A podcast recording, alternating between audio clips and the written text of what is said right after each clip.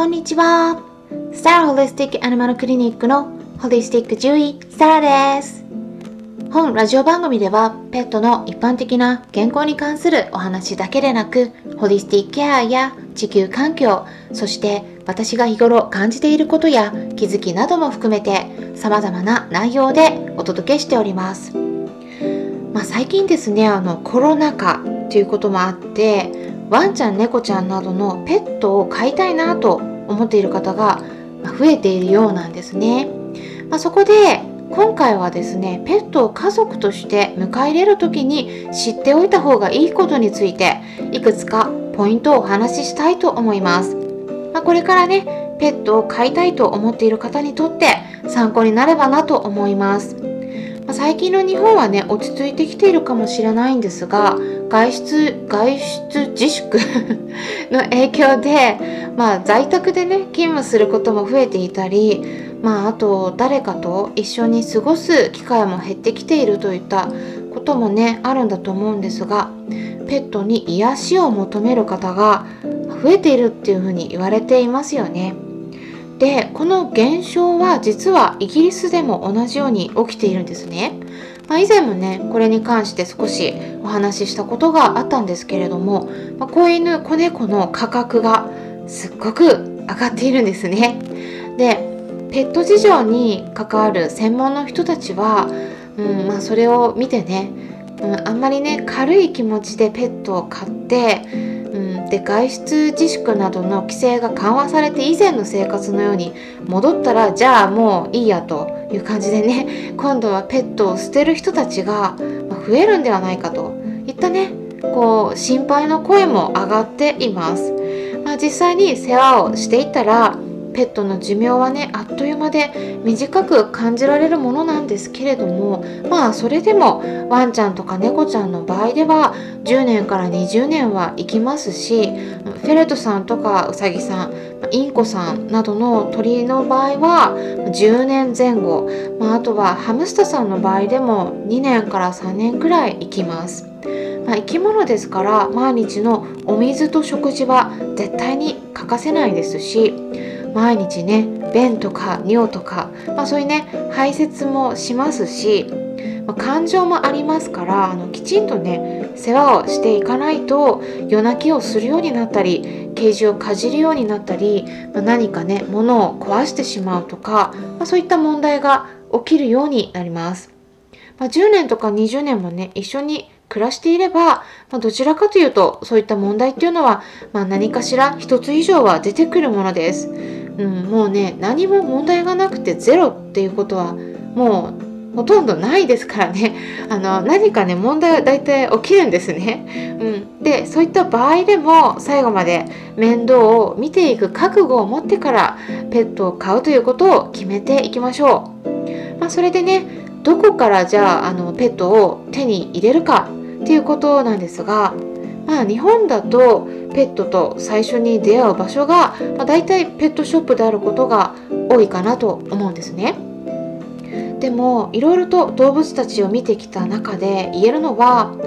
ペットショップで購入された子よりもブリーダーさんのところで、うん、あの飼われるようになった子の方がまあ大体健康な場合が多いかなっていうことです。うん、あの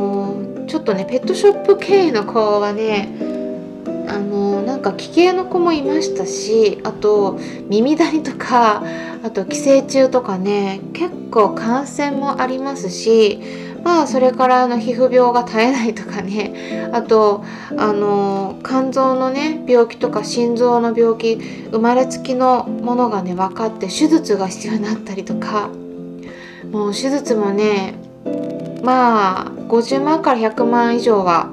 かかることが多いです。入院も含めて。ですからねあのー、結構ね意外に思われるかもしれないですが、うん、高いからいいとは限らないですね、うん、高いのは何で高いかっていうとまあ希少価値が高いということで稀な毛色を持ってたりとかね。うん、すると高くなるんですけれどもただそういった子を生み出すためにはね近親交配されてることが結構あるんです稀な毛色を作るっていうことにはねやっぱりあの負担がかかったりするんですね。でそうすると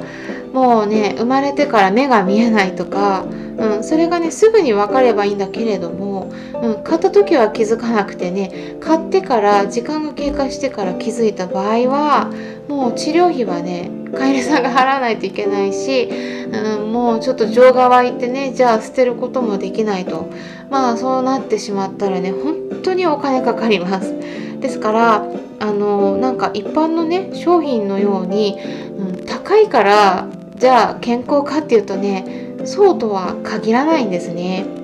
もう子犬子猫の時から病気が多いともう治療費がねかさむだけではなくて毎日の看病によって時間が奪われたり治療しても早くに亡くなってしまうこともよくありますのでもうその後にねペットロスになってしまって精神的なダメージもかなり大きいものになります。ですから私がねおすすめするのはもしもお金を出して準決種のワンちゃんとか猫ちゃんなどのペットを飼いたい場合は正式にきちんと動物取扱業として登録されている信頼のおけるブリーダーさんのもとから、うん、買うようにしましょう。でその時にですねあのちょっとねあんまり稀な毛色とかちょっとやめた方がいいと思います。うん、あのーそれはねちょっと危険な危険があるんですね そういう今お話ししたような。うん、で、えー、子犬子猫だけではなくて、あのー、やっぱね親とか親のねワンちゃんや猫ちゃんとか兄弟とかもね一緒に見せてもらった方がいいです。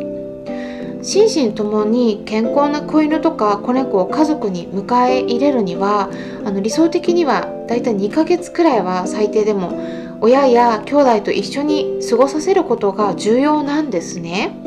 うん、人間でもそうですよね早くに親から引き離されるとやっぱり情緒不安定になりやすくなってしまいます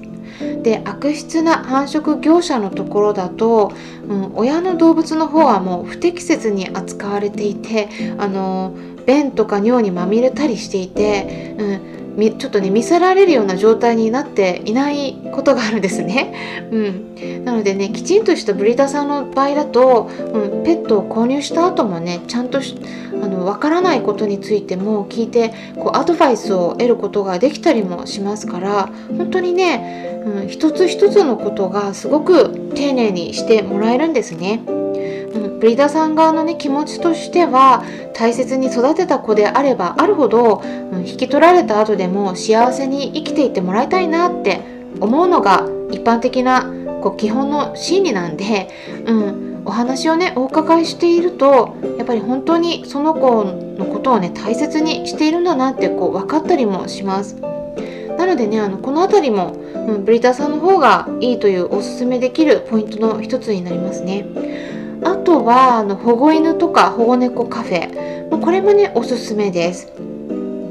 まあ、あの最近ねよく見かけるかなと思うんですが保護されたワンちゃんとか猫ちゃんがいて、うん、触れ合えるカフェとかあるんですよね、まあ、ただちょっと最近ね新型コロナの影響でそのカフェはねあの閉まってるとこもあるんですけれどもただあの引き取るっていうのは里親になるっていうことはできたりもしますのでえぜひねチェックしてみるといいと思うんですね。東京とか大阪などまだね都市部がメインになるかなとは思うんですが、まあ、少しずつ増えてきているのでとてもねいいことだと思っています。で保護された子と一緒に触れ合ってみることで相性が分かりますしあとはねあの保護している団体によって規約が違うんですけれども、まあ、1週間とか2週間前後、トライアル期間を設けていてでそこで合わない場合は戻すことができる、場合もあるんですね。まあ、だからといってねあのお試しに気軽にこう家にね連れて帰ったり戻したり、うん、これをね繰り返したりすることはできるわけではないくて、まあ、お家をねあちこちと転々とするっていうのもペットにとってはね負担になりますのでまずね審査があるんですね。でその審査に合格した場合に家に連れて帰ることが認められるようになります。まあ、少し一緒にね過ごしている間は大丈夫そうに見えても結構ねずっと長く暮らしていくには合わないことが分かる場合もあるんですね。うん、なのでね他の人に審査してもらうっていうのはすごくいいことだと思います。うん、結構ね自分は大丈夫だと思っていたりとかもうねこの子を飼いたいって欲しいと思ったらもうなんかやっぱねそれしか頭にこうねあの入らなくなっちゃうんですね。うん、でこう周りが見えなくなっちゃう時があるんであの自分はね大丈夫だと思っていてもこう他の人から見た場合に、うん、ちょっとねこれは合わないだろうと分かる場合があるんですね。まあ、例えばねすごく仕事が忙しくて世話をする時間がなかなか取れないような人には運動量の必要な大型犬とかね合わないでしょうしまあちょっとしたことで体調を崩しやすいようなこう体の弱い子とかすでに病気を抱えているような高齢の子とか、まあ、そういうのをね世話していくっていうのはちょっとねやっぱり不安な点が残りますよね。猫ちゃんの方もですね活発な子からあまり動かない子まで本当に様々です、うん、でワンちゃんのようなお散歩がね必要ないから猫ちゃんだったら大丈夫だろうと思っていてもね活発な子の場合は毎日思いっきり遊ばせる必要がありますので、まあ、遊びのための時間も取ってあげる必要が出てきます。